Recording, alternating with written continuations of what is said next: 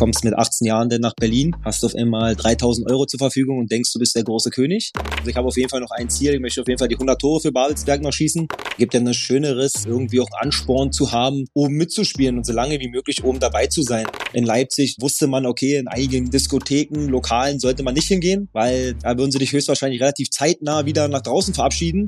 Die können hier holen, wen sie wollen. Du bist mein Kapitän und solange ich hier bin, möchte ich, dass du hier bleibst. Ja, das ist natürlich ähm, der ganz, ganz große Traum. Ja, mein Verein vielleicht als Trainer zu führen oder als Co-Trainer dabei zu sein. Ich alleine kenne die Wahrheit und die bin ich bereit, euch zu erzählen. Und wenn ihr Fragen habt, ich bin bereit. Ich stelle mich dem. Wir sind jetzt die Nummer eins in der Welt. Jetzt kommen die Spieler aus Ostdeutschland noch dazu. Ich glaube, dass die deutsche Mannschaft über Jahre hinaus nicht zu besiegen sein wird. Niki Tacker, der Podcast im Fußballosten mit Robert Hofmann und Sebastian König. Hier ist Niki Tacker, hier ist Folge 36, hier ist euer Lieblingspodcast. Nur die Hemden von Julian Nagelsmann sind schöner als dieser Podcast und mein Podcastpartner Sebastian König. Ja, eine wunderschöne Einleitung. Äh, sicherlich auch ein wunderschönes Hemd von Julian Nagelsmann, du hast es gesagt, aber noch mehr freue ich mich, dass wir auch ein bisschen Ostfußball am Wochenende gesehen haben und, das müssen wir auch sagen, äh, jetzt gibt's was ganz Spannendes auf die Ohren. Wir haben wieder einen hochkarätigen Gast und Robi, ich habe bei der Recherche schon gemerkt, ich glaube, das wird auch euch da draußen so gehen, dass er so viel getroffen hat und so viel geleistet hat, hatte ich jetzt gar nicht so zwingend auf dem Schirm, ne? Du? Nee, absolut. Die Vorabrecherche hat richtig viel Spaß gemacht. Demnach habe ich auch richtig, richtig viel Lust äh, auf das Gespräch. Und du sagst mir und den Leuten da draußen, wen wir heute zu Gast haben. Also du hattest 90 Minuten Zeit, dir vernünftige Fragen zu überlegen, ehrlich. Und er stellst mir zwei so scheiß Fragen. Der echte Neuner mit der Nummer 11 ist eine wahre Legende im Fußballosten. Geboren in Potsdam führte ihn seine beeindruckende Karriere über Cottbus und Hertha BSC zu Rasenballsport Leipzig. Er schoss das erste Tor der dritten Liga und im Alleingang den VfL Wolfsburg einst aus dem DFB-Pokal. Warum Alex Zorniger auf seiner Hochzeit war, was er von Ralf Rangnick gelernt hat und warum er noch heute im Kali für Gänsehautmomente sorgt, wird er uns heute erzählen. Herzlich willkommen bei Niki Tacker, Daniel Frahn. Ja, hallo und schön, dass ich bei euch sein darf. Ja, Daniel, herzlich willkommen auch von meiner Seite. Es ist ja gerade noch Länderspielpause. Ihr hattet demnach auch ein bisschen Pause. Wie hast du die Länderspielpause persönlich genutzt? Wir hatten ganz normal Training mit dem SV Babelsberg. Ähm, unser Trainer Markus Hiesche hat da keine Pause reingehauen, sondern wir haben weiterhin schön geackert. Hatten dann ähm, vergangenes Wochenende auch ein Testspiel gegen Magdeburg 2. Ähm, und ja, also für uns war sozusagen die Länderspielpause ganz normaler Rhythmus. Und am Wochenende hatten wir dann Gott sei Dank ähm, frei. Da haben wir die Zeit mit der Familie genutzt. Die freuen sich dann natürlich auch mal, wenn äh, Samstag, Sonntag der Papa zu Hause ist. Aber sonst war die Woche eigentlich wie jede andere. Das klingt doch super. Wir haben ja bisher gar nicht so weit über den SV Babelsberg hier gesprochen. Natürlich das ein oder andere Mal, wenn es auch ähm, dann mal wieder einen guten Saisonstart gab in, in, in Potsdam. Du bist jetzt gebürtiger Potsdamer, der Verein bedeutet dir eine ganze Menge. Was macht denn so für die, die es vielleicht nicht kennen oder andere HörerInnen, äh, was macht diesen Verein Babelsberg 03 aus? Ja, ich glaube schon, dass er ähm, ein Stück weit einzigartig ist. Ja, dass er gewisse Werte vertritt, für diese Werte auch einsteht, dass jeder, egal männlich, weiblich, divers, welche Herkunft auch immer, herzlich willkommen ist beim SV Babelsberg, ob als Spieler, ob als Fan. Ich glaube, das macht den Verein einfach, ja, so besonders in seiner ganzen Art. Ähm, mit dem Kali natürlich, ähm, glaube, wer schon mal da war, weiß, dass man sich da wohlfühlen kann und dass man da auch schöne Fußballabende oder Nachmittage verbringen kann. Und deswegen, ähm, ja, ist der Verein für mich natürlich als Potsdamer, bin mit dem Verein groß geworden, war selber als kleiner Stüppi mit meinem besten Kumpel ähm, im Stadion, ja, als Fan im Stadion, hab dann da gespielt und spiele jetzt wieder da. Also für mich ist das schon was Besonderes, dann auch ähm, ja, jedes Wochenende für Babelsberg auflaufen zu können. Ja, und Basti hat schon gesagt, fast traditionell seid ihr gar nicht so verkehrt in die Saison gestartet.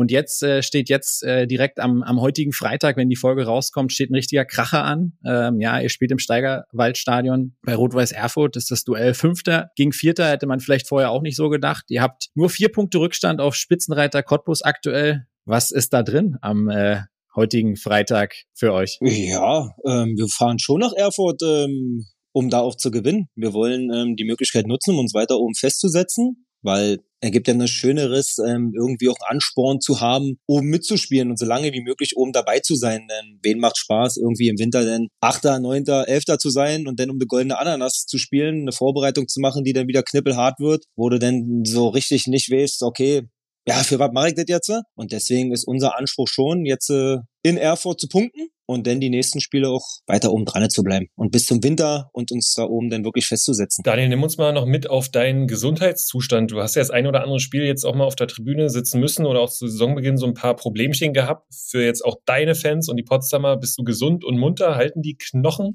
Ja, stand jetzt halten die alten Knochen. Ich hatte halt letztes Jahr in einer kurz vor Ende der Hinrunde ja einen schweren Knorpelschaden im Knie, der mich da wirklich aus der Bahn geworfen hat. Das erste Mal in meiner Karriere, dass ich wirklich eine längere Verletzung hatte und dann gleich ähm, so ein Ding. Da war dann auch so ein bisschen, ja, geht's überhaupt weiter, geht's nicht weiter? Hab dann da ja fast vier Monate gebraucht, um wieder richtig auf den Acker zu kommen und richtig fit zu sein. Und hatte dann jetzt in der Vorbereitung leider ein bisschen Probleme mit meiner Achillessehne, die sehr entzündet war, so dass ich mich kaum noch bewegen konnte. Und bin aber jetzt wieder seit ja, ich würde mal sagen, seit einem Monat wieder gut, gut in Form und ähm, ja, hoffe, dass es jetzt auch noch weiter so anhält und dass ich noch ein paar Tore schießen kann. Ja, in der Tat, du hast ja auch jetzt neun von zehn Spielen gemacht. Vertrag ist, glaube ich, bis Saisonende noch. Richtig. Wie lange wird denn Daniel Frahn die Equipe noch auf den Platz führen? Was denkst du? Gibt's da noch eine Option, dass du noch was dranhängst, oder? Ja, die Gedanken machen mir tatsächlich so ein bisschen. Ähm, mir macht's unheimlich viel Spaß, Fußball zu spielen. Mir macht's unheimlich viel Spaß, mit den Jungs ähm, zusammen zu sein. Mir macht's ähm, Spaß, mich jedes Wochenende im Wettkampf irgendwie zu messen. Ähm, und deswegen versuche ich mich schon noch so herzustellen,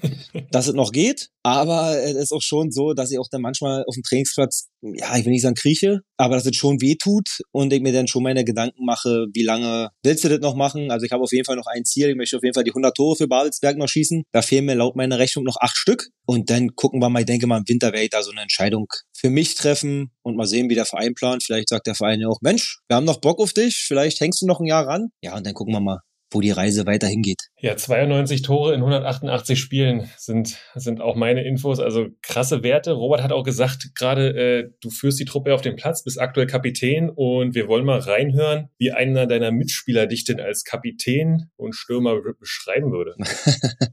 Rani ist einfach ein sehr geiler Kapitän, weil er vorangeht, weil er eine gewisse Autorität hat, die er sich erarbeitet hat, einfach durch seine Karriere, die unumstritten seinesgleichen sucht in der Mannschaft und ja, in den richtigen Momenten auch einfach mal laut wird. Nicht allzu oft, aber wenn, dann war es auf jeden Fall nötig. Und über den Stürmer Daniel Frahn brauchen wir, glaube ich, nicht reden. Ein Eisvogel, wie er im Lehrbuch steht, wenn Frani das Ding im 16er auf dem Fuß hat oder nach einer Flanke hochsteigt, so wie er es liebt am zweiten Pfosten, dann jubeln die meisten Fans schon und deswegen ist er einfach ein richtig, richtig geiler Stürmer. In diesem Sinne, Frani, liebe Grüße. Das waren noch nette Worte äh, deines Mitspielers Janne Sitan. Und dann direkt meine Anschlussfrage. Wann ist denn der Capitano das letzte Mal richtig laut geworden? Boah, also hat Janne schon recht. Das passiert nicht ganz so oft, weil ich eher eigentlich ein ruhiger Zeitgenosse bin. Und ähm, ja, da muss schon viel passieren, dass ich wirklich dann mal laut werde. Und deswegen kann mich gar nicht so richtig dran erinnern, wann das mal das letzte Mal irgendwie war. Weiß ich gar nicht so richtig, weil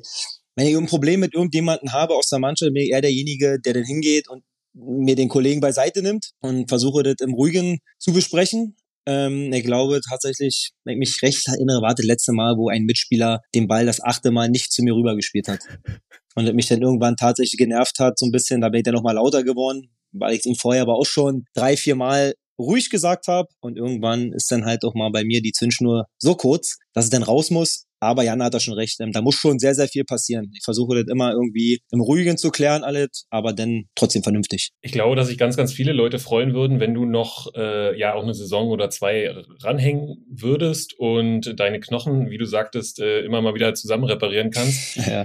Aber hast du für dich schon einen, einen Plan für danach? Weil du bist ja auch schon als Trainer aktiv das auch nicht ganz unerfolgreich schon und das, zumindest habe ich dich auch mal am Spielfeldrand gesehen mit bei den Kleinen. Das ja scheint dir auch irgendwie Bock zu machen. Also ist das eine Alternative oder hast du sagst du, du willst was ganz anderes machen? Nee, also es ist schon so, dass mir das unfassbar viel Spaß macht, auch an der Seitenlinie zu stehen und vor allem, ähm, ja, du hast ja schon angesprochen, jetzt mit den Kindern, hat jetzt zwei Jahre eine D-Jugendmannschaft, jetzt bin ich mit den Jungs hochgegangen in eine C-Jugend, ähm, in U14 und das ist schon eine richtig geile Sache, die Jungs zu begleiten, die Jungs zu entwickeln, sie zu sehen, wie sie sich auch entwickeln, ähm, sportlich, vom Charakter her, das macht mir schon richtig, richtig viel Spaß. Und natürlich ist ähm, der Gedanke auf jeden Fall da auch in diese Trainerschiene zu gehen und einfach mein, ja, meine Erfahrungen ähm, vielleicht auch weiterzugeben. Und ja, das ist schon eine Idee. Ich glaube, der Verein wünscht sich das auch, dass sie mich da irgendwo mit einbinden können. Und wenn es die Möglichkeit geben würde, ja, dann würde ich natürlich sofort machen, weil was gibt's Schöneres? Ähm, du kennst es ja nun selber, im Fußball zu sein, als ja. Trainer zu arbeiten, ja. ähm, ist doch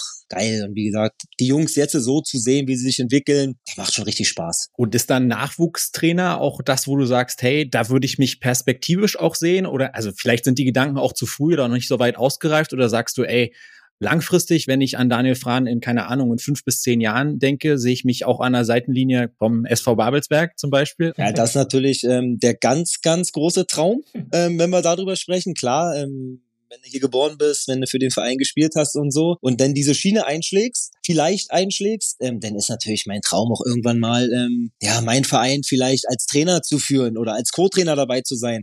Aber für mich ist jetzt der Stand erstmal so, dass ich mich entwickeln möchte, auch als Trainer natürlich viel lernen möchte. Und da gibt's noch ganz viele Sachen, die man lernen muss und kann. Ich würde jetzt nie mir zutrauen, direkt jetzt, wenn jetzt jemand sagen würde, so Daniel, ab morgen übernimmst du mal den SV Babelsberg bis zum Rest der Saison, da würde ich sagen, puh, also das wäre schon eine, eine Herkulesaufgabe, weil ich sehe einfach so, man ist zwar ein Spieler und vielleicht auch ein erfahrener Spieler, aber heißt ja noch lange nicht, dass du ein guter Trainer bist. Und da äh, will ich einfach noch lernen und habe jetzt mit Hannes Lau jemanden ähm, in meinem Trainerteam, der der Haupttrainer ist, der Cheftrainer ist, von denen ich momentan einfach sehr, sehr viel mitnehme und sehr, sehr viel auch weiterhin lernen möchte. Und dann gucken wir mal, was die Zukunft so bringt. Aber natürlich soll es auch nicht nur im Jugendbereich sein. Ja, das klingt herausragend und ich glaube, man merkt das Feuer auch so schon in dir, was immer essentiell ist für den Trainerberuf. Und ich kann ja auch aus eigener Erfahrung sagen, jedes Trainerjahr bringt dich irgendwie weiter und ja. egal auch in welcher, in welcher Altersklasse du lernst von Menschen, du lernst von Eltern, du lernst von Trainerkollegen. Deswegen finde ich den Weg sehr, sehr spannend und bin da sehr, sehr neugierig, wo das mal hingeht. Noch eine Frage so mal als, als Übergang, wenn wir jetzt auch die, die, die Länderspiele sehen und Niklas Füllkrug ja, ja trifft. Ähm, du bist selber Neuner, richtiger Neuner. Hast du das Gefühl, dass gerade so ein bisschen eine, eine, Revolution auch wieder oder ja, so dass es back to the roots geht in Deutschland? Äh, wir brauchen wieder Mittelstürmer und wie Gott sei Dank. ist das für dich? Gott sei Dank.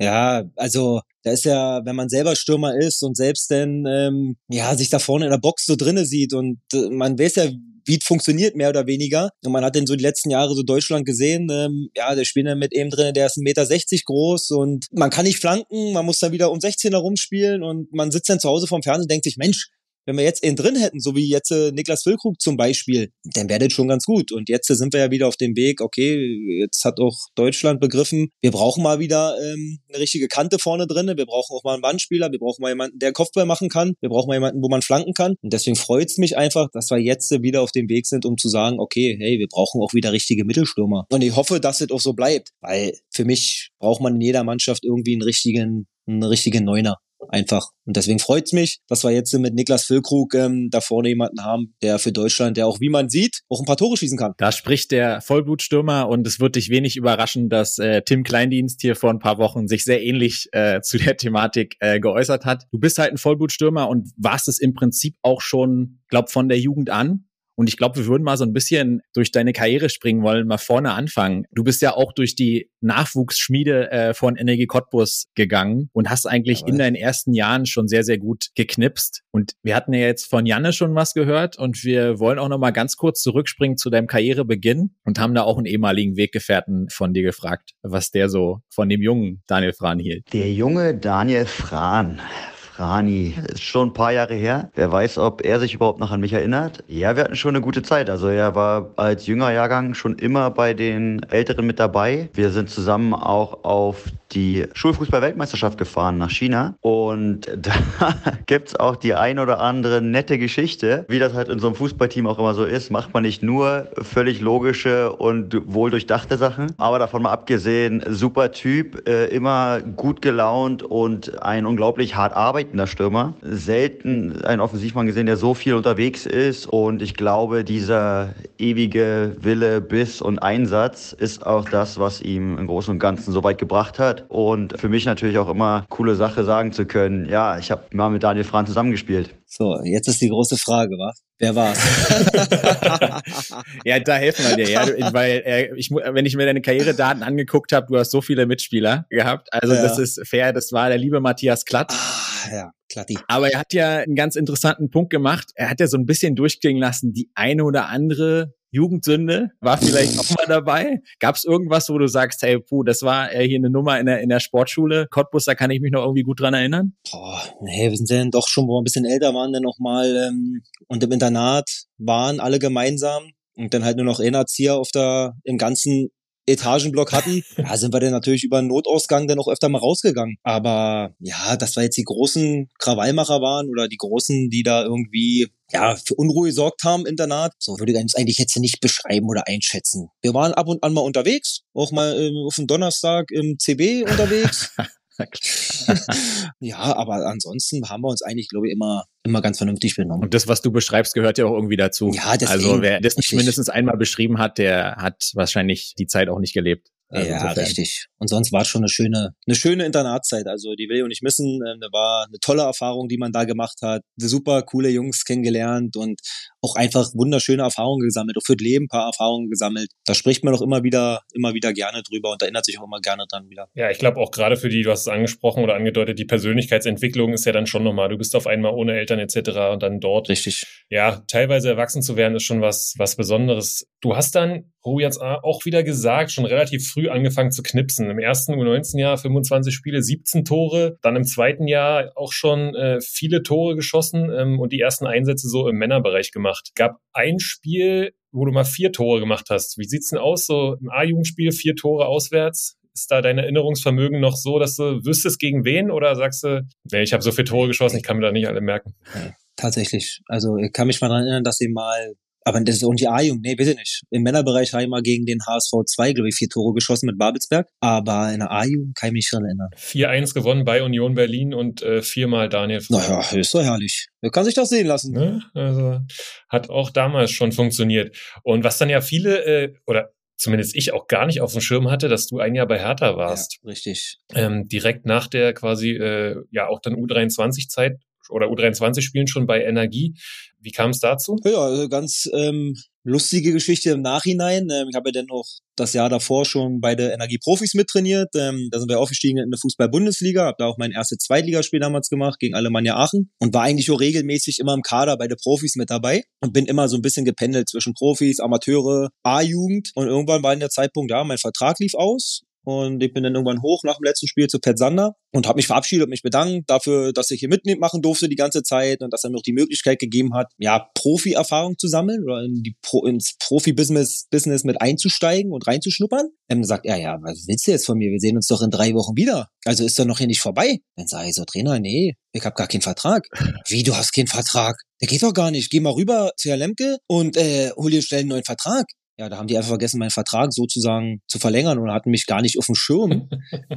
und ja, damit bin ich dann ähm, zu Hertha Herthas U23 gewechselt. Unfassbar. Also, ich wollte eigentlich gar nicht weg von Energie Cottbus, so, aber mich hat einfach keiner auf dem Schirm gehabt und mein Vertrag lief aus und damals war man ja auch noch nicht ganz so mit seinem Berater irgendwie eng und ich glaube, der wollte halt auch, dass ich dann gerne wechsle, also hat sich dann noch nicht bemüht, großartig, sonst wäre ihm ja auch aufgefallen, dass mein Vertrag ausläuft, aber das war so mehr oder weniger, ja, geh mal schnell hoch, hol dir mal einen neuen Vertrag und ging aber nach hinten los und dann bin ich zu Herthas U23 gewechselt, ja. Und bei Hertha U23 war dann so, sage ich auch heute immer noch, ein verschenktes Jahr, aber nicht aus Sicht von Hertha oder von Carsten Heine, der damals Trainer war, sondern einfach von mir selbst. Weil du kommst mit 18 Jahren dann nach Berlin, hast auf einmal 3000 Euro zur Verfügung und denkst, du bist der große König. Ja, und so habe ich dann noch gelebt, war. Dann ging es halt Mittwoch, Donnerstag, Freitag und Samstag ging es auf die Piste. 14 Uhr oder 15 Uhr war immer Training, schön geschlafen bis 11, 12 und dann zum Training. Also da war von Profifußball weiter ganz, ganz, ganz, ganz weit entfernt. Und deswegen sage ich immer wieder, ein komplett verschenktes Jahr für mich. Und da war, ja, da war dann noch kurz davor dann halt der Meter Balzberg wieder gewechselt. Ja, das mit Profifußball ganz weit weg war. Und das habe ich mir dann auch fast selbst verschuldet, weil ich einfach nicht professionell war, weil ich den Umgang mit Geld nicht hatte. Ja, und einfach das, was 18-Jährige dann manchmal so machen, halt nur an Partys gedacht habe. Das ist äh, aus heutiger Sicht eine super äh, spannende Reflexion und für alle Nachwuchskicker da draußen, die vielleicht auch zuhören, vielleicht auch nochmal eine wichtige Lehre und ehrlicherweise in Berlin ja. ja, kein ganz, ganz ungewöhnliches Szenario, ja. Es gibt ja schon den einen oder anderen, auch äh, tatsächlich auch noch ein bisschen älter, äh, der eben dann nach Berlin gewechselt ist und dann irgendwie da keinen Fuß auf den Boden bekommen hat, weil die Ablenkungen einfach offensichtlich zu lukrativ waren. Aber manchmal sollen die Dinge ja vielleicht so sein, wie sie sind. Und du hast gesagt, du hast ja trotzdem auch aus heutiger Sicht wahnsinnig viel gelernt und es hat dich dann ja wieder in deine Heimatstadt verschlagen. Jetzt ist jetzt Berlin und Potsdam nicht so wahnsinnig weit weg, aber in Babelsberg konntest du dann auch wieder äh, unter Beweis stellen, äh, dass du eben ein absoluter Knipser bist. Bis dann 2010 das erste Mal Torschützenkönig geworden und auch aufgestiegen ja. mit den Babelsbergern und dann aber eine Liga tiefer wieder gegangen zu Rasenballsport. Ja. Warum zur Hölle? Richtig. ja, also da muss man dann auch einfach offen und ehrlich sein. Zu dem Zeitpunkt habe ich bei Babelsberg 29 Tore geschossen, wir sind aufgestiegen in der dritte Liga. Hab mich denn da auch wirklich schwer getan mit dem Wechsel kurz, also einen Tag vorher, bevor ich nach Leipzig gefahren bin und meinen Vertrag unterschrieben habe, saß ich dann noch mit Marian Unger, unserem damaligen Torwart und Kapitän, zusammen und habe fast geweint, weil ich gesagt habe, Marian, ich möchte gar nicht weg hier. Und er hat mir dann aber auch den Rat gegeben, Mensch, probier das doch einfach, das ist eine Chance, die du da hast und wenn nicht, dann kommst du einfach wieder zurück. Ja, und dann muss man auch ehrlich sagen, waren die Unterschiede vom Geld natürlich deutlich und die Perspektive, die mir RB dann geboten hat mit den Visionen, die sie hatten, relativ zeitnah in der Bundesliga zu spielen, zweite Bundesliga zu spielen, die waren natürlich schon da. Und wenn man denn die Möglichkeit hat und ähm, vielleicht auch die Chance sieht, vielleicht mal Bundesliga-Profi zu werden, ja, dann wollte ich die einfach ergreifen, wollte die Chance einfach nutzen und bin dann nach Leipzig gewechselt und mache auch gar keinen Hehl daraus, dass ähm, natürlich das finanzielle Angebot bei Babelsberg nicht so doll war wie bei RB Leipzig damals, aber natürlich auch die Perspektive einfach zu dem Zeitpunkt, wenn man dann sagt, okay, man geht eine Liga tiefer, aber ich dachte natürlich nicht, dass wir so lange in der vierten Liga rumdümpeln. ähm, ich dachte ja. schon, dass der zeitnah hochgeht, dass man denn diesen Schritt einfach machen muss und ähm, ja, im Nachhinein ähm, bereue ich den natürlich auch nicht und ähm, ja. Ja, und gerade wenn man auf deine Karriere guckt, war das ja, glaube ich, auch so ein gewisser Knackpunkt, der dann wirklich äh, dich nochmal in ja. die in die hohen Ligen gespült hat. Wie war es denn so früh, Spieler von einem so umstrittenen Club zu sein? Also hast du dich dann phasenweise, also fühlt man sich dann auch ab und zu unwohl oder gab es Anfeindungen oder ist das nur so wirklich nach außen gemacht gewesen und du hast davon eigentlich als Spieler gar nichts mitbekommen? Nee, also am Anfang, wo ich gewechselt bin, habe ich mir darüber gar keine Gedanken gemacht. So, ich habe gar nicht irgendwie das so auf dem Schirm gehabt, groß von wegen, ja, jetzt gehe ich da zu einem Verein, der von allen gehasst wird, der überall Probleme hat mit anderen und so. Das hatte ich überhaupt gar nicht so auf dem Schirm. Aber dann kommst du natürlich in Leipzig an und dann sieht die Welt natürlich mal ganz anders aus. Also das war schon so, dass wir dann nach Braunschweig gefahren sind, unser Bus äh, über Nacht komplett beschmiert worden ist, ähm, wir nach Halle gefahren sind, die Scheiben eingeschmissen worden sind mit Steinen. Wir haben in Darmstadt gespielt, vorm Hotel wurden Feuerwerkskörper die ganze Nacht hochgejagt, ähm, so dass man nicht schlafen konnte. In Leipzig wusste man, okay, in einigen Diskotheken, Lokalen sollte man nicht hingehen, weil da würden sie dich höchstwahrscheinlich relativ zeitnah wieder nach draußen verabschieden. Ja, aber da wusste man dann irgendwann und war auch ja, so die ersten ein, vielleicht zwei Jahre Thema. Und dann, also, wo wir dann aufgestiegen sind, in dritte Liga, zweite Liga, war der gar nicht mehr so. Also klar, wenn du auswärts gefahren bist, wurdest du immer angefeindet.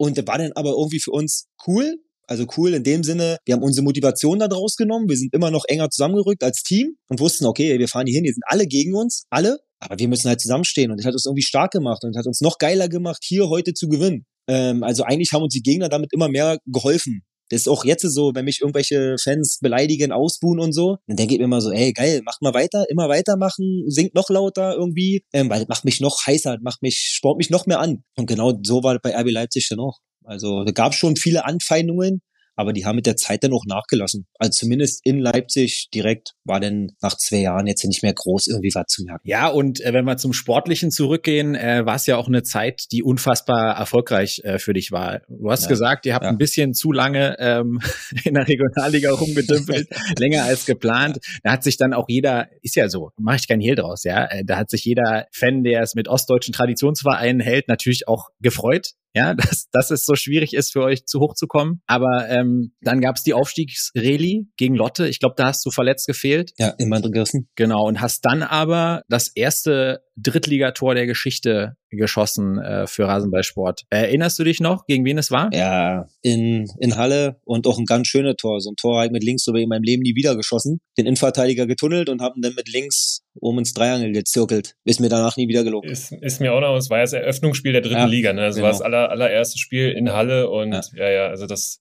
Tor habe ich auch noch vor Augen auf die rechte Seite und dann irgendwie abgekappt, ne? Und wie du sagst, dann mit links oben, ja. oben im Winkel. Genau. Ja. Schönes Tor. Und es war dann eines von insgesamt 87 Toren für RB, die du geschossen hast. Das ist äh, auch wieder eine Wahnsinnsquote. Ich vermute, dich hat schon der ein oder andere mal mit der Statistik konfrontiert. Äh, auf welchem Platz der Rekord-Torschützenliste stehst du damit? Leider nur noch zwei. Ja, weil Timo Werner hat mich irgendwann mal überholt. Ja, genau. Steht bei ja. 112. Vermutlich ja. wirst du da jetzt auch nicht mehr rankommen. Ja, vermutlich nicht. Wird wahrscheinlich eine enge, wird wahrscheinlich eine enge Kiste. Also ich glaube nicht, dass Rosi mich nochmal anruft und sagt, Mensch, Daniel, wir bräuchten dich nochmal. Zumindest wirst du nicht mehr deutlich rankommen. Aber wer noch rankommen könnte, ist einer deiner, ja, kann man sagen, besten ja, Weggefährten. So, ihr habt vielleicht noch heute Kontakt. Yusuf Paulsen. Ja, hm? ja und dem wäre doch vom Herzen zu gönnen. Also ich finde es grandios, wenn ein Spieler so lange in einem Verein ist und Yusi 你 der ist gekommen, da dachte ich, puh, okay, schwer. Der ist groß, der kann schnell rennen, aber viel mehr ist da auch nicht.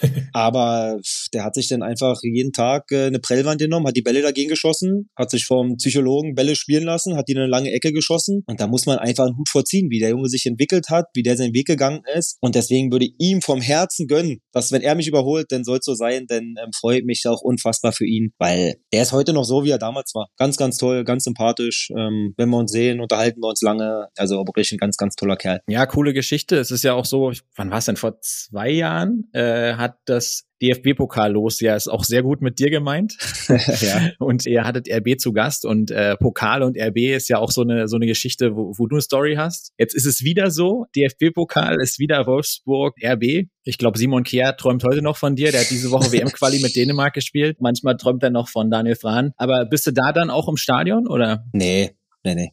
Also ich bin ganz, ganz selten noch bei RB, also weil ich es eigentlich zeitlich nicht schaffe, um ehrlich zu sein. Und ja, zum Champions League Spiel gegen Roter Stern Belgrad wurden wir jetzt eingeladen, weil da ja vor kurzem dieses zehnjährige Lotte Jubiläum war. Und da wird die Mannschaft die damals in Lotte gespielt hat, wird da eingeladen ähm, von RB. Da können wir uns das Champions League ähm, angucken. Aber ansonsten bin ich eigentlich so gut wie nie, nie im Stadion. Aber natürlich wird man immer wieder, wenn der Lose denn so möchte, dass Leipzig gegen Wolfsburg spielt oder Wolfsburg-Leipzig, wie auch immer, wird man natürlich darauf angesprochen, dass da mal was war. Ja, genau. Und da war auch wirklich was. 3-2 äh, damals, dreimal Daniel Frahn, 2011. Ja, war relativ, äh, ich würde behaupten, mein größtes Spiel oder auch das Spiel so, was mich dann auch so wirklich mhm. auf der Fußballbühne gebracht hat, wo man wusste, wo, wo man mit meinem Namen dann vielleicht so weit anfangen konnte, weil ich da drei Tore geschossen habe, war ja ein unglaublicher Abend, den ich nie wieder vergessen werde. Weil wann schießt man schon mal gegen den Bundesligisten? Drei Tore im DFB-Pokal dann auch noch und ähm, Wolfsburg hatte damals ja auch eine wirklich sehr gute Mannschaft. Du hast ja schon erwähnt, mit Simon Kehr hinten drinne, Benaglio im Tor, Salihamidzic und wer da alle mitgespielt hat, war schon ähm, eine coole Sache. Und alle sind sie rausgeflogen und ihr seid weitergekommen. Ja, richtig.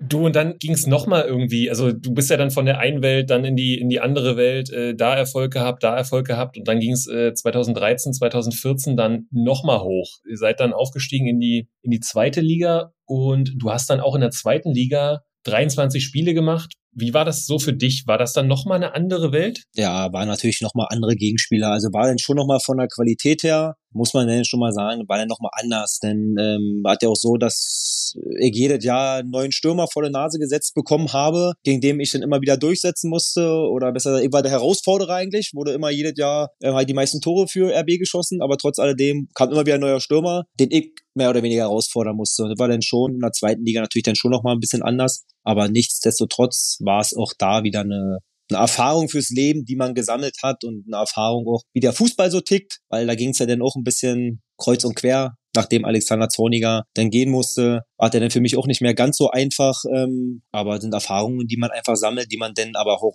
auch erst im Nachhinein richtig versteht. Du hast Alex Zorniger angesprochen. Du hast ja verschiedene äh, Wegbegleiter und Trainer gehabt während deiner äh, langen Karriere. Hast aber mal gesagt, Alex Zorniger war der beste Trainer, den du hattest und er war sogar auf deiner Hochzeit. Warum ist die Beziehung zu Alex Zorniger so eine enge? Ja, weil er einfach, also erstens vom Sportlichen, von der Fachkompetenz unglaublich ist und was man denn ja auch über die Jahre so merkt und mitbekommt, ist einfach menschlich absolut absolut top einfach. Also, ja, er spricht mit dir, wenn du spielst, wenn du nicht spielst. Er versucht jeden Spieler irgendwie mitzunehmen. Und er war halt auch derjenige, der damals sich dann für mich eingesetzt hat. Er wollte unbedingt, dass ich bleibe. Und hat auch mit mir offene Gespräche geführt. Hat gesagt, ey, die können hier holen, wen sie wollen. Du bist mein Kapitän und solange ich hier bin, möchte ich, dass du hier bleibst. Das war für mich dann ganz groß irgendwie auch, weil wir natürlich auch eine Menge erlebt hatten. Ja, und wir haben heute noch einen sehr guten Kontakt. Er war auf meiner Hochzeit. Peter Packo war auf meiner Hochzeit. Aber Ehrlich. Alexander Zorniger, ähm, ja, zudem ist der Kontakt heute noch da und ja, sportlich und menschlich einfach das Beste, was ich erlebt habe als Spieler. Daniel, du hast 82 Spiele für Alex Zorniger gemacht. Es gab Mhm. nur einen Trainer, für den du genauso viele Spiele, aber noch mehr Minuten absolviert hast. Weißt du jetzt aus dem Kopf, wer das ist? Also nicht. Dietmar Demut. Yes. Wirklich, ja? Ja, wirklich. ja den Mhm. Didi, den Didi. 82 Spiele unter Didi. 45 Tore, die meisten. Also unter keinem Trainer so oft getroffen wie unter Dietmar Demuth, kann man sagen. Naja, deswegen gibt er mir heute, wenn ich heute nach dem Spiel, der ist ja immer jedes Spiel auch bei uns im Stadion, kriege ich heute noch immer Feuer von ihm. Richtig. Warum ich den Ball nicht drin gemacht habe und früher wäre der doch drin gewesen und alles sowas. Also Didi, ja, Didi ist auch, auch eine Granate. Ja, absolute Legende. Ja, ja, definitiv. Sogar. Schön zu hören, dass, äh, dass er immer noch so oft ins Kali kommt. Cool. Ja, das, jedes Spiel ist er da. So Pokalspiel oder Ligaspiel, ähm, Didi ist im Stadion. Ja, und dann, äh, Daniel hat sich irgendwann dann von RB doch äh, weggetrieben. Du warst dann ein Jahr in Heidenheim. Kann man fast, glaube ich, ein bisschen vernachlässigen. Und dann bist du wieder mehr zurück in die Heimatregion und auch in den Fußballosten äh, und dann zum Chemnitzer FC. Und hast da wieder geknipst wie am Fließband. Ja, Heidenheim war ein kurzer Ausflug. Ähm, ich glaube, ich war ein halbes Jahr bloß da sogar. Bin im Winter dann schon zum CFC gegangen. Ähm, ja, war einfach ein Missverständnis. Auch da kann man dann sagen, am Ende hätte man, hatte Möglichkeiten zu St. Pauli zu gehen, hatte Möglichkeit nach Dresden zu gehen ähm, und hatte dann die Möglichkeit nach Heidenheim zu gehen. Und ähm, ja, vom Herzen her wäre wahrscheinlich Dresden, St. Pauli gewesen. Ich hätte dir Dresden empfohlen. Ja, also nachdem das so ein bisschen Fahrt aufgenommen hat mit RB Leipzig damals, dass da so ein bisschen die Trennung im Raum stand, hatte ich mich mit Ralf Minge getroffen gehabt, hab mir jetzt schon halt angeguckt gehabt und so. Ja, dann war St. Pauli noch in der Verlosung drin und dann kam halt Heidenheim um eine Ecke und ähm, ja, da muss man sagen, da war das Finanzielle wirklich sehr, sehr gut hatten ja gute Bedingungen äh, mit Frank Schmidt, ein Trainer, der ja der unfassbar heiß war, mich zu verpflichten. Ja, und dann habe ich das gemacht und hat aber dann einfach überhaupt nicht funktioniert. Also wir sind überhaupt nicht warm geworden miteinander. Ich bin mit den Leuten nicht so richtig warm geworden und würde niemals behaupten, dass irgendwie an Frank Schmidt lag, weil der ist einfach ein unfassbar guter Trainer. Nur, das hat einfach nicht funktioniert. Und dann habe ich im Winter die Hände gehoben und habe gesagt, Mensch, ich würde doch gerne gehen und ich möchte auch keinen Cent von euch haben oder irgendwas. Ich möchte einfach nur gerne wechseln. Und dann kam der CFC mit Carsten Heine, den ich erkannte. Und ja, wir wollten noch wieder ein Stück weit Richtung Heimat, ähm, hast du ja auch schon gesagt. Und da wusste ich, okay, im Osten, ich glaube, da fühle ich mich auch pudelwohl. Und deswegen haben wir die Koffer gepackt und sind wieder Richtung äh, Chemnitz gedüst. Ja, und auch in Chemnitz hast du geknipst insgesamt äh, 64 Tore in 127 Spielen. Beeindruckende Quote. Äh, nichtsdestotrotz war es ja sportlich echt erfolgreich, aber es gab auch Schlagzeilen, die, die so, so ein bisschen dann auch einen Schleier darüber ähm, hängen über die Chemnitzer Zeit. Ja. Wie siehst du aktuell so auf die Zeit zurück? Ja, war natürlich, ähm, du hast ja erwähnt, ähm, ich glaube über das Sportliche, was ich in Chemnitz erreicht habe oder dass ich äh, als einer mit Dennis Grote, als einer der wenigen gesagt habe, okay, wir bleiben nach dem Abstieg, nach der Insolvenz. Ähm, darüber spricht natürlich niemand mehr, weil es natürlich die andere Geschichte gab, die natürlich ähm, ja die schwerste, die schwerste Zeit in meinem ganzen Leben war. Ja, Also Wünsche kämen, weil ich da durchgemacht habe ähm, und da weiß ich auch, dass ich da Fehler gemacht habe oder einen Fehler gemacht habe, wo ich das T-Shirt hochgehalten hatte. Dafür wurde ich bestraft, da habe ich eine Geldstrafe gezahlt an den Verband, da ähm, wurde ich gesperrt für fünf Spiele. Ja, und dafür habe ich mich entschuldigt mehrmals und so und ja, würde das auch immer wieder machen, also mich dafür entschuldigen und das war natürlich die schwerste Zeit wirklich so in meinem ganzen Leben. Im Fußball, außerhalb vom Fußball war das echt ja nicht schön. Ja, du warst ja auch immer jemand, der wahnsinnig äh, fannah war bei all deinen Vereinen und bist es auch jetzt wieder. Ja. Und ich würde mal Ja. mutmaßen, es ist dir in dem Fall ein bisschen zum Verhängnis geworden, die Ja. Fannähe in, in der Zeit. Auf der anderen Seite bist du dann aber auch danach zurück nach Babelsberg, was natürlich auch spannend ist in vielerlei Hinsicht, wenn man sich auch äh, überlegt, wie man in Babelsberg so tickt, ja, und wie die Vorwürfe ähm, damals waren, Nazi-Szenen, Verbindung und so weiter. Ja. Du hast dich aber öffentlich gestellt. Wie war es denn, als du dann wieder angekommen bist? Und ich kann mich entsinnen, da gab es damals auch den Aufruf, auch von dir selbst, hey, eine offene Gesprächsrunde. Was waren da eigentlich so die meisten Sachen, die da immer wieder aufkamen? Ja, na warum, wieso, weshalb? Aber nichtsdestotrotz, ich wusste ja, okay, ich lade ja nicht zu dieser offenen Gesprächsrunde, weil ich euch irgendwelche Lügen erzählen will oder weil ich mir was ausgedacht habe, sondern ich wusste ja, okay, das, was ich erzähle, das ist die Wahrheit und nicht das, was überall irgendwo in, eine, in den Medien gestanden hat, was Leute dazu gedichtet haben, sondern ich alleine kenne die Wahrheit und die bin ich bereit, euch zu erzählen. Und wenn ihr Fragen habt, ich bin bereit, ich stell mich dem, weil danach kann dann auch niemand mehr sagen, ja, der verpisst sich, der haut ab, der hat irgendwas zu verheimlichen und so. Nein, ich habe gesagt, ich setze mich hin und jeder, der will, kann kommen. Ja, und dann war es halt so, habe mich erst mit dem Vorstand hingesetzt, mit denen gesprochen, dann von jeder Fangruppe durften zwei Vertreter kommen, mit denen ich mich unterhalten habe. Und am Ende des Tages war dann so, dass wir gesagt haben, okay, das reicht noch nicht. Wir machen eine offene Runde. Die hat dann im VIP-Raum vom Babelsberg stattgefunden. Und ja, da war der VIP-Raum dann halt rappelvoll. Und da waren ähm, Leute, die habe ich natürlich in meinem Leben noch nie gesehen. Da waren Leute, ähm, Potsdam ist sehr politisch. Da waren natürlich auch sehr viele Leute aus der politischen Richtung, die vielleicht mit Fußball gar nicht so viel zu tun hatten. Aber die haben dann auch ihre Fragen gestellt. Und ähm, ja, dann habe ich mich jeder einzelnen Frage gestellt, habe die offen und ehrlich beantwortet. Und ich glaube, das war auch einfach wichtig und gut, auch wichtig für mich, weil das erste Mal war, öffentlich darüber zu sprechen und viele Sachen auch aus dem Weg räumen zu können weil einfach auch viele gesagt haben, ja, aber das ist ja so und ist so und so, mit dem du da warst, Riesentyp und das und das und viele Sachen haben einfach nicht gestimmt. Und deswegen war für mich auch wichtig, ähm, da den Dialog zu führen und im Nachhinein ähm, auch sehr, sehr gut, dass wir das so gemacht haben. Ja, und es ist ein beeindruckender Weg und du hast ja selber gesagt, keine leichte Zeit dann auch für dich, aber so dieser offene Umgang damit, dieses offen, ehrliche und dafür dann auch belohnt werden damit, dass jetzt quasi auch wirklich Ruhe zu dem Thema ist. Ich glaube, das ist beispielhaft und ja, das würde ich mir oder würden wir uns, Robi, sicherlich für, für den einen oder anderen äh, da draußen auch wünschen. Ähm, deswegen ist das, glaube ich, auch ein Paradebeispiel, was natürlich neben der sportlichen Karriere von Daniel Frahn dann ja auch, auch dasteht. Ja, sicherlich hätte, sicherlich hätte man es manche sagen zu mir, ja, warum hast du nicht früher geäußert, warum hast du nicht früher den Mund aufgemacht, aber er war dann irgendwann auch ein Rechtsstreit und im Rechtsstreit kannst du dich halt öffentlich irgendwann nicht mehr dazu äußern und dann wurden halt so viele Sachen erzählt und so viele Sachen gemacht und so und dann war es halt einfach wichtig, dass man die Gelegenheit dann auch nutzt, sich dann da zu äußern und ähm, ich glaube, auch für andere Leute ist es einfach wichtig. Geht damit raus, redet über die Sachen, sprecht die Sachen an, die euch stören und sucht einfach diesen Austausch mit Leuten, weil nur so kann man auch zu weit kommen, weil sonst hintenrum, ich habe es ja gemerkt selber an meiner Person, die Medien schreiben, denn im Internet heutzutage wird nur geschrieben und gemacht und getan. Sprecht die Sachen an, versucht einen Austausch zu finden, weil nur so kommt man vorwärts und so kann man auch Missverständnisse einfach aus dem Weg räumen, weil jeder, der mich kennt oder auch jetzt wieder kennengelernt hat von den Leuten, die vielleicht falsch gedacht haben, die sagen auch, ja, okay, ey, das was da gemacht worden ist, erzählt worden ist und den Fehler, den du vielleicht gemacht hast, bist ja nicht du. Also, ich bin ja kein Nazi oder irgendwas, bin der offenste Mensch, glaube ich, überhaupt. Ähm, kann mit jedem und habe auch mit niemandem ein Problem. Daniel, das ist unfassbar toller Appell, muss ich mal sagen, auch wenn man das auf die Gesellschaft projiziert, ja. Also ich glaube, dass wir ja. immer weniger, leider Gottes, irgendwie heutzutage in den Dialog gehen. Richtig. Und äh, dass du dich bei dem massiv kritischen Thema so stellst, wie gesagt, das finde ich bis heute bockstark und finde ich hat absolut Respekt verdient. Und Respekt verdient, um dann quasi auch jetzt wieder zurück zum Sportlichen zu kommen, haben auch sicherlich deine zahlreichen Hütten, die du gemacht hast. Du bist insgesamt viermal aufgestiegen und warst viermal Torschützenkönig. Kannst du sagen, welches der schönste Aufstieg für dich war? Boah, gibt so zwei, glaube ich, die wirklich wirklich geil war. Den einen, den habe ich damals noch gar nicht so begriffen, mit Babelsberg natürlich, von Liga 4 in Liga 3, wo ich Torschützenkönig geworden bin. Den habe ich aber gar nicht so damals auf dem Schirm gehabt, dass das irgendwas Besonderes ist, mit deiner Heimatstadt irgendwie aufzusteigen, so, mit deinem Heimatverein, mit deinem Herzensverein. Ähm, und dann der Aufstieg von Liga 4 in Liga 3 mit RB. War von Emotionen halt unglaublich. Da ist eine Last abgefallen, ein Druck abgefallen von einem. Die Mannschaft war geil. Ja, das war eigentlich so der geilste, der geilste Aufstieg. Und welche Torjägerkanone war für dich persönlich am wertvollsten?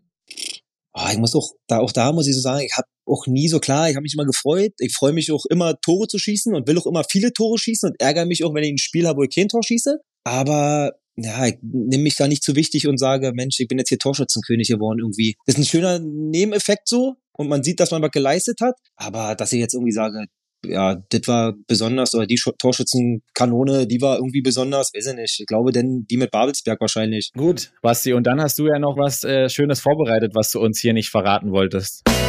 Ah, darum sind solche Spiele ganz gut auch mal, dass du wieder mit beiden Boden total sauber bist. Genau, und wir schicken Daniel diesmal nicht alleine durchs Fragenfeuer, sondern wollen ein kleines Duell starten zwischen Robert und Daniel Frahn. Beide wissen noch nicht, was auf sie zukommt und ich erkläre es ihnen jetzt. Also es geht darum, äh, es sind alles Spieler, mit denen äh, Frani mehr oder weniger mal zu tun hatte oder Kollegen oder was auch immer. Ich lese euch die Vereine vor von den jeweiligen Spielern. Das ist der Werdegang von jung nach alt. Ja, also starte mit dem Anfangsverein und ihr könnt dazwischen rufen, sobald ihr wisst, wer gemeint ist. Seid aber nach dem zweiten Fehler raus.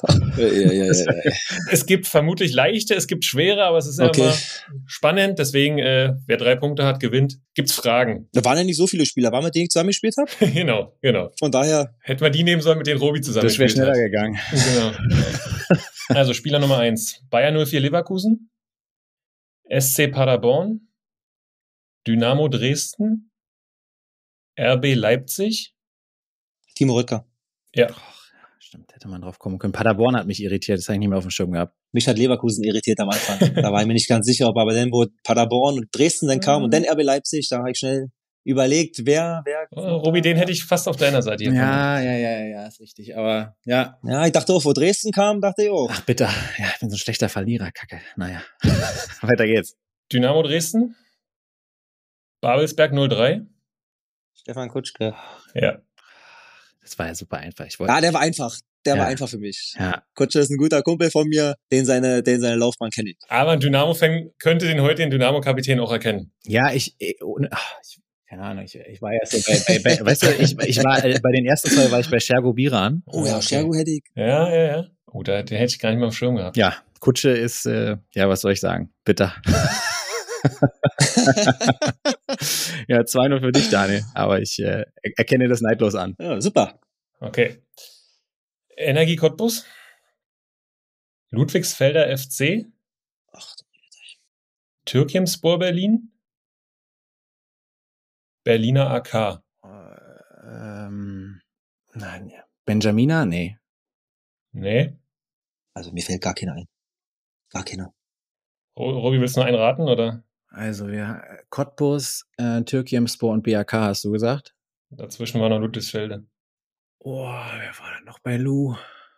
Also ich habe gar keinen auf dem Schirm. Ah, ey, wenn Daniel es nicht mal weiß, komm, Gar keinen. Ah, doch, doch, ich hab ihn. Ich habe jemanden. los, sag, Doch, doch. hau raus. Rocco Teichmann. So ist es. Wirklich? Ja. Richtig. Rocco Teichmann. Jetziger Sportdirektor bei Victoria. Ich musste ja. nämlich schnell vom Cottbus nach Ludwigsfelde gehen und habe überlegt, wer da irgendwie die Verbindung hat.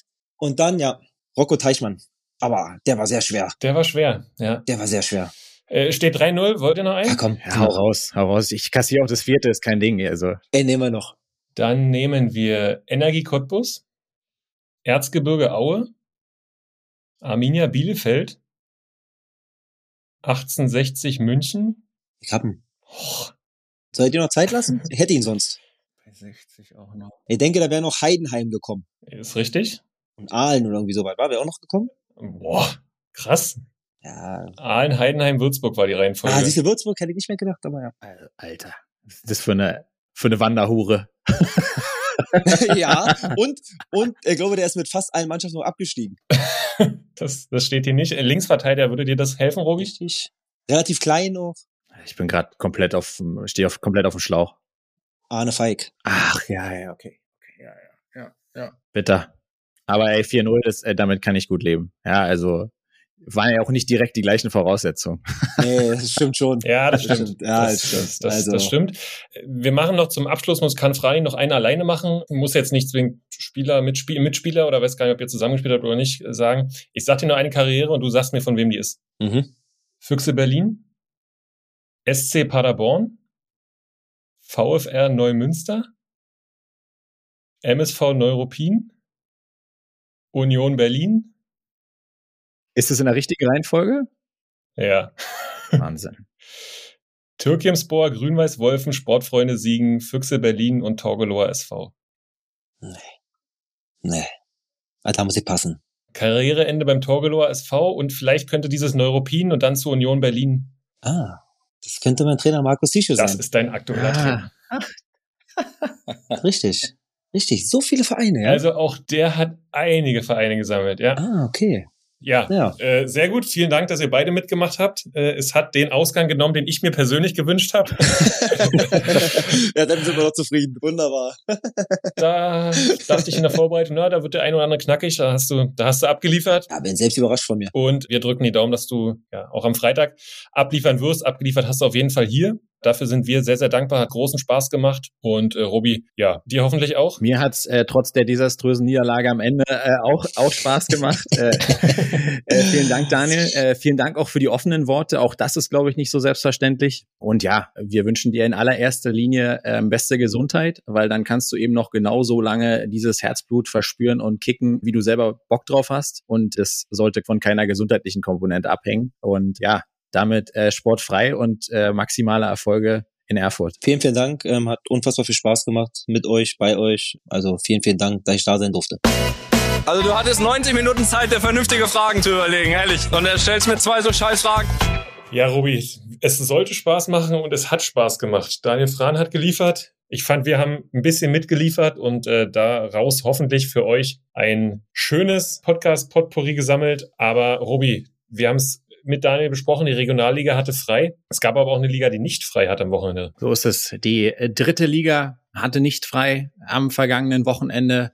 Und unsere Protagonisten äh, im Fußball Osten haben auch entsprechend geliefert. Die Ausnahme hat der Hallische FC gebildet. Wir haben es äh, vorher besprochen. Dort wurde pausiert, äh, weil ähm, sowohl Julian Eitschberger U21-Spieler, Leihspieler von Hertha BSC nominiert war und auch eine tragende Rolle gespielt hat als Einwechselspieler beim 3 zu 2 der ähm, U21 in Bulgarien. Und Mika Bauer, übrigens der andere Grund, äh, der Freiburger, weswegen äh, das Spiel verlegt worden ist, hat auch zweifach getroffen für die U20. Deswegen hat der HFC nicht gespielt. Und äh, angesichts der letzten Spiele kann man auch nur hoffen, dass man äh, diese äh, Pause gut genutzt hat. Übrigens ganz kurzes Randthema, Basti, zum Thema dritte Liga und äh, die Spiele werden verlegt, weil da gab es auch viele Diskussionen darüber, weil die Spiele verlegt werden können, wenn ein Nationalspieler oder deutscher U-Nationalspieler nominiert wird. Aber es gibt natürlich auch Drittligaspieler, die für Nationalmannschaften im Ausland tätig sind und dann gilt diese Regelung nicht. Also es gab durchaus Aufregung dazu am vergangenen Wochenende in der dritten Liga. Ja, und auch wenn der ähm, HFC am vergangenen Wochenende nicht gespielt hat, gab es eine Hörermeinung da draußen zu unserer letzten Folge. Und das, äh, wie ihr wisst, haben wir immer sehr gerne. Basti, ähm, was genau ist uns dann da gefeedbackt worden? Ja, wir haben uns ja schon eher in Richtung, äh, ich habe es dann auch nochmal nachgehört, Richtung äh, Sretoristic und Thomas Sobotzik positioniert und es gibt auch, aber jetzt Meinungen aus dem Hallenser Umfeld, dass eventuell auch beide Personalien nicht die richtigen sind und es gibt auch Tendenzen dahin, die sagen, der heimliche Chef in Halle ist Sretoristic und deswegen klammern sich beide sehr aneinander. Also auch diese Meinungen gibt's im Hallenser Umfeld und ich bin mal sehr gespannt, wie sich das jetzt äh, mit den Ergebnissen in den nächsten Wochen verhält. Daher sind wir immer gespannt und offen für Input. Ähm, hatte ich selber so nicht auf dem Schirm, klingt vielleicht jetzt aber auch nicht ganz unlogisch. Was aber auf jeden Fall eine Herausforderung wird, das ist das nächste Spiel gegen Jan Regensburg, die sich stabilisiert haben mit Trainer Joe Enox. Äh, das wird ein richtiges Brett. Ja, und demnach sind wir dann gespannt, wer recht haben wird, in welche Richtung es gehen wird für den Hallischen FC und was auch mit Sretoristic und Thomas Sobotzik in der Zukunft passiert. Was natürlich Fakt ist, eine Vertragsverlängerung im August. Also vor zwei Monaten hat man mit Sretoristic den Vertrag verlängert. Das war natürlich alles andere als schlau, weil es aus meiner Sicht völlig unnötig war in der, in der aktuellen Situation. Du kannst erstmal die Saison anfangen, du kannst dann in Ruhe im Winter Gespräche führen. Ich glaube, im August musst du keinen Vertrag verlängern und äh, somit auch allen so ein bisschen die Komfortzone bieten. Da, da zahlen sie jetzt vielleicht ein bisschen Lehrgeld. Ja, ich glaube, am Ende hat immer der Recht, äh, der Erfolg hat. Und äh, das müssen sie jetzt einfach äh, unter Beweis stellen. Du sagst es, im Idealfall fängt man Samstag äh, gegen Jan Regensburg wieder an zu punkten. Und dann äh, muss man einfach in den, in den nächsten Wochen sehen, wohin der Weg des HFC geht. Ich finde es aber super da draußen, dass es eben auch Feedback gibt oder auch Kontra gibt. Deswegen machen wir den Podcast ja auch, ja, um durchaus auch mal in die Diskussion zu gehen. Also schauen wir mal, wo es mit dem HFC hingeht. Ja, und wo es für Erzgebirge Aue hinging. Äh, am vergangenen Wochenende war auf den Höhenberg in Köln. Man war zu Gast bei Viktoria Köln und äh, ich habe äh, das Spiel in fast kompletter Länge gesehen und habe ein verrücktes Spiel gesehen, ein Großchancenfestival äh, en masse, was am Ende äh, 2 zu 2 ausgeht. Ganz, ganz wildes Spiel, wo Aue in der ersten Halbzeit die klar bessere Mannschaft ist, aber liegen lässt ohne Ende, dann ganz unglücklich direkt zu Beginn der zweiten Halbzeit das 0-1 frisst und dann das 0-2, also das 2-0 für Viktoria ganz klar fallen muss. Das passiert aber nicht. Aue berappelt sich mit einem äh, Tin Danhoff, glaube ich, der das Spiel seines Lebens macht und kriegt dann ausgerechnet in der Nachspielzeit ein ganz, ganz billiges Tor, das du so nie kriegen darfst nach einem langen Ball. Und ja, unterm Strich steht ein 2 zu 2 und ich habe Pavel Dotschew sich lange nicht so ärgern sehen. Also der war richtig satt. Ja, ich glaube, weil also du hast ja als Trainer dann immer das Gefühl, wenn deine Mannschaft viel richtig gemacht hat oder ein gutes Spiel gemacht hat und so knapp dran ist, dass du dann äh, dich ungerecht behandelt fühlst. Und ich fand aber, Auer hat wirklich fußballisch ein gutes Spiel gemacht, dass am Ende der, der Punkt aber völlig in Ordnung geht, weil auch Viktoria eine gute Mannschaft ist. Wir erinnern uns gern an das Interview mit Matze Heidrich zurück, der schon Viktoria auch zu den vielleicht Geheimfavoriten gezählt hat. Ich fand, das Spiel war auf einem hohen Niveau. Auer hat wieder performt und wie gesagt auch diesen fußballerischen Ansatz gezeigt, der sicherlich auch Viktoria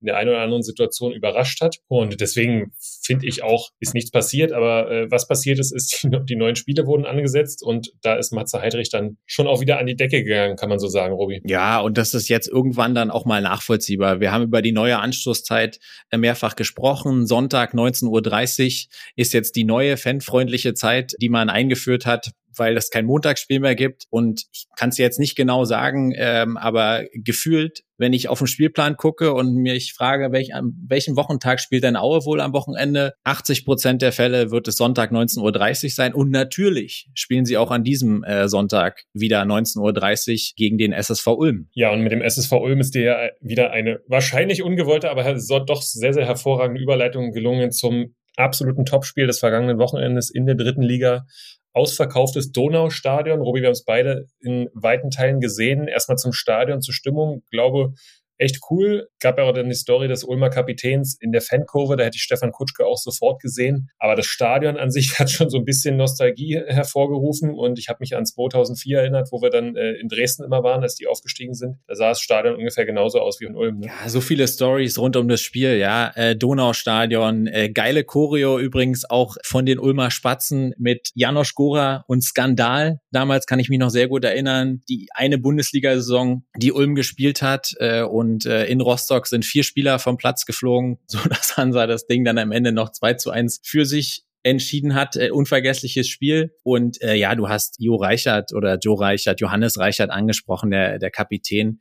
Äh, der ist schon eine absolute Weltklasse. Sensationeller Typ, absolute Identifikationsfigur. Bei den Ulmern hat gesperrt gefehlt und war dann mittendrin, aber sowas von mittendrin im Ultrablock der Ulmer. Das war super anzusehen. Unterm Strich war es aber auch super anzusehen, dass die drei Punkte nach Elbflorenz gegangen sind. Ja, zum alten und neuen und dementsprechend äh, weiterhin Tabellenführer Dynamo Dresden. Der Standardmaschine der dritten Liga, ich glaube, so kann man sagen. Claudio Kammerknecht mit einem Doppelpack, seine ersten beiden Saisontore für Dynamo. Also zumindest in der ersten Halbzeit war das Spiel komplett ausgeglichen, fand ich. Und ja, aber Dynamo, du hast gesehen, halt mit dieser Körperlichkeit, das ist halt eine, ist halt eine Wucht und ist halt eine körperliche Liga, auch diese Liga 3 und dementsprechend, ähm, ja, hat, ich fand nicht unbedingt die bessere Mannschaft, aber die abgewichstere und äh, dementsprechend nach Standards bessere Mannschaft gewonnen und ja, gegen den aktuell direkten Konkurrenten den Vorsprung ausgebaut. Also es läuft an der Elbe. Dieses Spiel war absolut gegen alle Wahrscheinlichkeiten. Ähm, wir haben ja vorher das Thema Standardsituation bei Dynamo Dresden angesprochen. Ja, sie waren vorher Tabellenführer, auch weitestgehend souveräner Tabellenführer. Da sucht man dann auch das Haar in der Suppe. Ähm, und eins war ganz sicher die, Standards und es passt einfach so krass ins Bild. Äh, dieses Spiel war sowas von gegen alle Wahrscheinlichkeiten, dass ein Abwehrspieler doppelt trifft und Kammerknecht sogar noch eigentlich ein drittes Tor machen muss, dass du wirklich drei Tore nach Standards machst, dass äh, Lukas Röser äh, Ex-Dresdner trifft. Das war sowas von ein verrücktes und abgedrehtes Spiel. Und unabhängig davon, du hast es eben gesagt, Körperlichkeit, ich finde, Dynamo hat diese Liga echt angenommen und hat auch die Fähigkeit, wenn es spielerisch nicht so begnadet ist, sich in diese Spiele reinzuackern. Und deswegen sind sie, glaube ich, komplett zurecht da, wo sie sind. Und ich sage dir, sowohl bei 1860 München als auch beim SSV Ulm hättest du letzte Saison in der Hinrunde glaube ich, keinen einzigen Punkt mitgenommen. Ja, da bin ich komplett bei dir, weil du merkst einfach, dass diese Mannschaft im Großteil schon einfach dieses Jahr dritte Liga aus der letzten Saison an Erfahrung gewonnen hat, dass sie reifer sind, auch gegenüber den anderen Mannschaften. Und das macht dann so in diesen großen Spielen die kleinen Unterschiede, äh, wo es dann wirklich um, um, die, um die Details geht. Und da hat Dynamo aktuell den Vorteil gegenüber vielen anderen Mannschaften und gewinnt deswegen aus meiner Sicht diese, diese Spiele. Robi, positive Über Überraschung oder ich fand ihn zuletzt nicht so auffällig auf der linken Seite, aber Lars Bünding hat aus meiner Sicht ein gutes Spiel gemacht. Schade, dass sich Kraulich verletzt hat. Das äh, wird hoffentlich nicht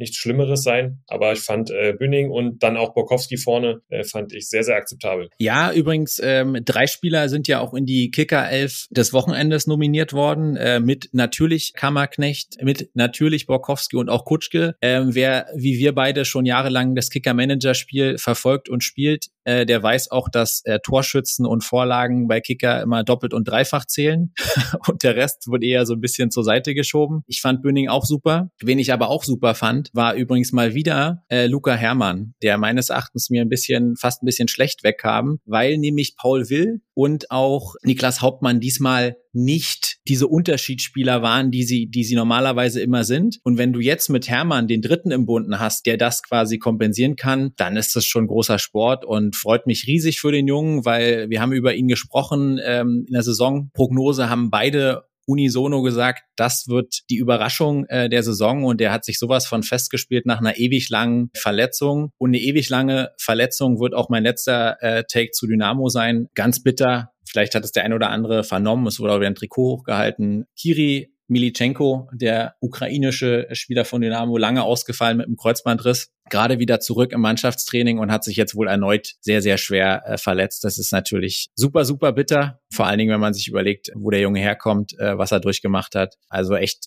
bittere Geschichte und vermutlich der einzige Wermutstropfen aktuell in Dresden. Ja, und der Blick nach vorne verrät uns, dass Dynamo Dresden ein Heimspiel hat. Und zu Gast sein wird Preußen Münster mit dem Ostschreck Malik Badmatz. Und gegen das vielleicht ja heißeste Team der Liga, kann man so sagen. Münster seit 2. September ungeschlagen, äh, zuletzt auch mit ja den eindrucksvollen Siegen gegen Aue und Halle jetzt äh, einen Punkt geholt gegen 1860. Also die sind mal richtig, richtig on fire und richtig in Form und haben, wie gesagt, Badmatz, aber ich sag dir auch, sie haben noch nicht im Rudolf-Habich-Stadion gespielt und Dynamo Dresden wird auch dieses Spiel am morgigen Samstag gewinnen. Da bin ich fest von überzeugt. Damit sind wir durch die dritte Liga und wollen nochmal in den Landespokal schauen, weil Robi am Wochenende war Landespokal. Nicht in allen Bundesländern, aber beispielsweise in Sachsen gab es schon die erste Sensation. Ja, und die Sensation hat, ähm, man musste es fast vermuten, wir haben vorher so ein bisschen gesagt, hm, wer hat dann eigentlich die vermeintlich schwerste Aufgabe? Und der Chemnitzer FC, der sich in der Liga auch sehr, sehr schwer tut, ist bereits raus aus dem Pokal. Ja, und das aber mal komplett ohne Applaus. Ja, und zwar in Bischofswerda verliert der CFC nach zweimaligem Rückstand dann noch gelb-rote Karte des Kapitäns Tobi Müller und am Ende äh, gewinnt Bischofswerda nach Verlängerung 4-2, 3-2, entscheidende Tor durch einen ehemaligen Jugendspieler von Energie, Jan Tanriver, der ja den Torwart mehr oder weniger anschießt äh, aus fünf Metern, aber trotzdem der Ball dann reingeht und ja, es ist diese, diese Phase des Chemnitzer FCs, wo du wirklich richtig viel Scheiße am Schuh hast und das passiert dann halt so nicht gefestigten Mannschaften in, in dieser Situation, aber ist natürlich ein Brett dann auch jetzt schon äh, so früh auszuscheiden. Die anderen Vereine haben sich keine Blöße gegeben, haben alle ihre Pflichtaufgaben mehr oder weniger auswärts souverän erfüllt. Das gilt auch, wenn wir nach Thüringen schauen, für Jena und Erfurt und natürlich auch Meuselwitz, die 9 zu 0 gewonnen haben. Und ja, auch in Brandenburg gab es schon das erste Achtelfinale. Da ist Energie Cottbus sehr glücklich und mit einem knappen 1 zu 0 beim Ludwigsfelder FC weitergekommen. Bisschen dann auch wohl Glück gehabt in der Schlussphase. Einzige Tor nach einem Standard durch Jonas Hildebrand in der Nachspielzeit der ersten Halbzeit. Aber, und das sage ich ja auch immer im Pokal, am Ende musst du weiterkommen. Wenn du rausfliegst in der ersten Runde, ansonsten musst du ins Finale kommen. Und da ist NRW Cottbus auf dem richtigen Weg. Robi, ich weiß gar nicht, ob du es mitbekommen hast. Der VfB Krischow, der ja gegen Luckenwalde im Pokal gewonnen hat, hat jetzt nochmal nachverpflichtet. Und zwar Clemens Fandrich, ehemaligen Bundesliga- und Zweitligaspieler. Äh, nach drei Niederlagen in der Liga hat Krischow da nochmal was machen wollen. Das schon für die Oberliga stark und hat mich sehr überrascht. Da bin ich ganz bei dir. Wir haben ja die eine oder andere Nachverpflichtung gesehen, gerade noch in der Regionalliga von vereinslosen Spielern. Äh, ich denke da auch an Altklinike oder jetzt zuletzt auch Nils Butzen bei Jena. Aber äh, Clemens Fandrich und VfB Krischow hat mich in der Tat ähm, überrascht. Ist jetzt auch nicht das erste Mal äh, offen gestanden, dass wir ehemalige, sagen wir mal, Altinternationale dann später noch in den, jetzt nicht despektierlich gemeint, aber in den Niederungen des Fußballs äh, wiederfinden. Aber ja, interessante Personalie und unterstreicht vielleicht auch noch mal ein bisschen die Ambitionen des VfB. Ja, und zumindest die Ambitionen in Richtung Landespokal. Ja, und wir können ja nicht über den Landespokal sprechen, Robi, ohne einmal den Dachbleche 24 Landespokal in Sachsen-Anhalt zu erwähnen. Auch da fand die dritte Runde am Wochenende statt. Die Oberligisten haben sich, soweit es geht, durchgesetzt mit Halberstadt Wernigerode und auch Halle 96. Der Hallische FC spielt am 31. das Spiel erst bei Magdeburger SV Börde. Und dementsprechend können wir da noch nicht so viel sagen und werden uns dann Richtung Viertelfinale erst so richtig, zumindest dem Landespokal mit dem schönsten Sponsorennamen widmen. Ja, und der ein oder andere Verein da draußen hat die Länderspielpause selbstverständlich auch dazu genutzt, entsprechend zu testen. Es gab das ein oder andere Testspiel und wie in der Vergangenheit schon öfter mal vielleicht vernommen habt, auf Testspiele geben wir nicht so wahnsinnig viel hier in dem Podcast, weil sie sehr unterschiedlich zu bewerten sind. Aber ein Testspiel war so beeindruckend und hat so tolle Bilder geliefert, dass wir es unbedingt hier erwähnen müssen. Äh, und zwar gab es einen Test unter Freunden Freitagabend Freitag der 13. Chemie Leipzig, Eintracht Frankfurt äh, und das war eine Sensation. Tolle Stimmung, Pyro überall ähm, und am Ende geht's sogar 2 zu 1 für Chemie aus. Natürlich die Eintracht ohne ihre Nationalspieler und ohne den frisch gebackenen Papa Mario Götze. Aber das war geil. Das packen wir euch mal in die Show Notes. Alleine schon für die Pyro-Show äh, lohnt sich das Ganze. Und dann, Basti, hatten wir doch noch ein einziges Spiel in der Regionalliga, was insbesondere an der Ostsee sehr, sehr wichtig war. Ja, es war so ein bisschen äh, vielleicht auch schon ein Knackpunktspiel auf dem Weg in der Saison für Hansas zweite Mannschaft, die äh, lange Zeit sieglos waren. Trainer Kevin Rodewald hat da schon von einer auch äh, mental schwierigen Situation gesprochen und nach dem Pokal aus und den beiden Niederlagen zuletzt hat der FSV Luckenwalde dann auch in Person von Micha Braune klar gesagt, die nächsten beiden Spiele in Rostock und gegen Chemnitz, das ist ihr Kaliber und da müssen sie eine Reaktion zeigen. Jetzt äh, haben die 952 Zuschauer im Ostseestadion ein ja eher ausgeglichenes Spiel gesehen. Beide Mannschaften können in Führung gehen und dementsprechend, ja, natürlich ein ganz, ganz wichtiger Sieg. Am Ende 1 zu 0 durch Mike Bachmann. Äh, gut ausgespielter Konter, wobei ich der Meinung bin schon, dass der Vorlagengeber beim Pass in die Tiefe im Abseits steht. Aber dafür kann man sich auch am Ende nichts kaufen. Hansa macht dieses eine Tor und gewinnt gegen Luckenwalde, holt ganz, ganz wichtige drei Punkte. Freut mich für, für den FC Hansa und um Luckenwalde, da sind wir uns ja einig. Müssen wir uns eh keine Sorgen machen. Die werden die richtigen Antworten finden und wahrscheinlich am Wochenende dann gegen den Chemnitzer FC schon wieder dreifach punkten. Ja, und nicht so richtig geil, muss man sagen, äh, lief diese Länderspielpause ähm, für einen anderen Regionalligisten und zwar für äh, Lok Leipzig. Dort wurde in die Geschäftsstelle eingebrochen, erheblicher Schaden verursacht. Das ist natürlich was, was auch wieder kein Mensch braucht. Ja, und was ich nicht gehört. Was ich aber gehört und spannend ist, äh, auch aus der unserer Ostregion, ist der, der Fakt, dass mit dem Ex-Eilenburger und ehemaligen Co-Trainer von Hansi Flick, Danny Röhl, jetzt ein Cheftrainer in die zweite englische Liga gewechselt ist. Sheffield Wednesday ist aktuell mit Abstand Tabellenletzter in der zweiten englischen Liga, aber ich fand den Fakt an sich spannend, dass er in Eilenburg war. Vielleicht wird er auch den einen oder anderen Eilenburger mitnehmen in sein Trainerteam, man weiß es nicht, aber die Aufgabe wird definitiv schwer für Danny Röhl und es ist auch schon überraschend, weil es ist dann in der Tat seine erste Cheftrainerposition. Ja, und wenn er sportlich nicht erfolgreich ist, kann ich dir sagen, Sheffield ist eine richtig geile Stadt.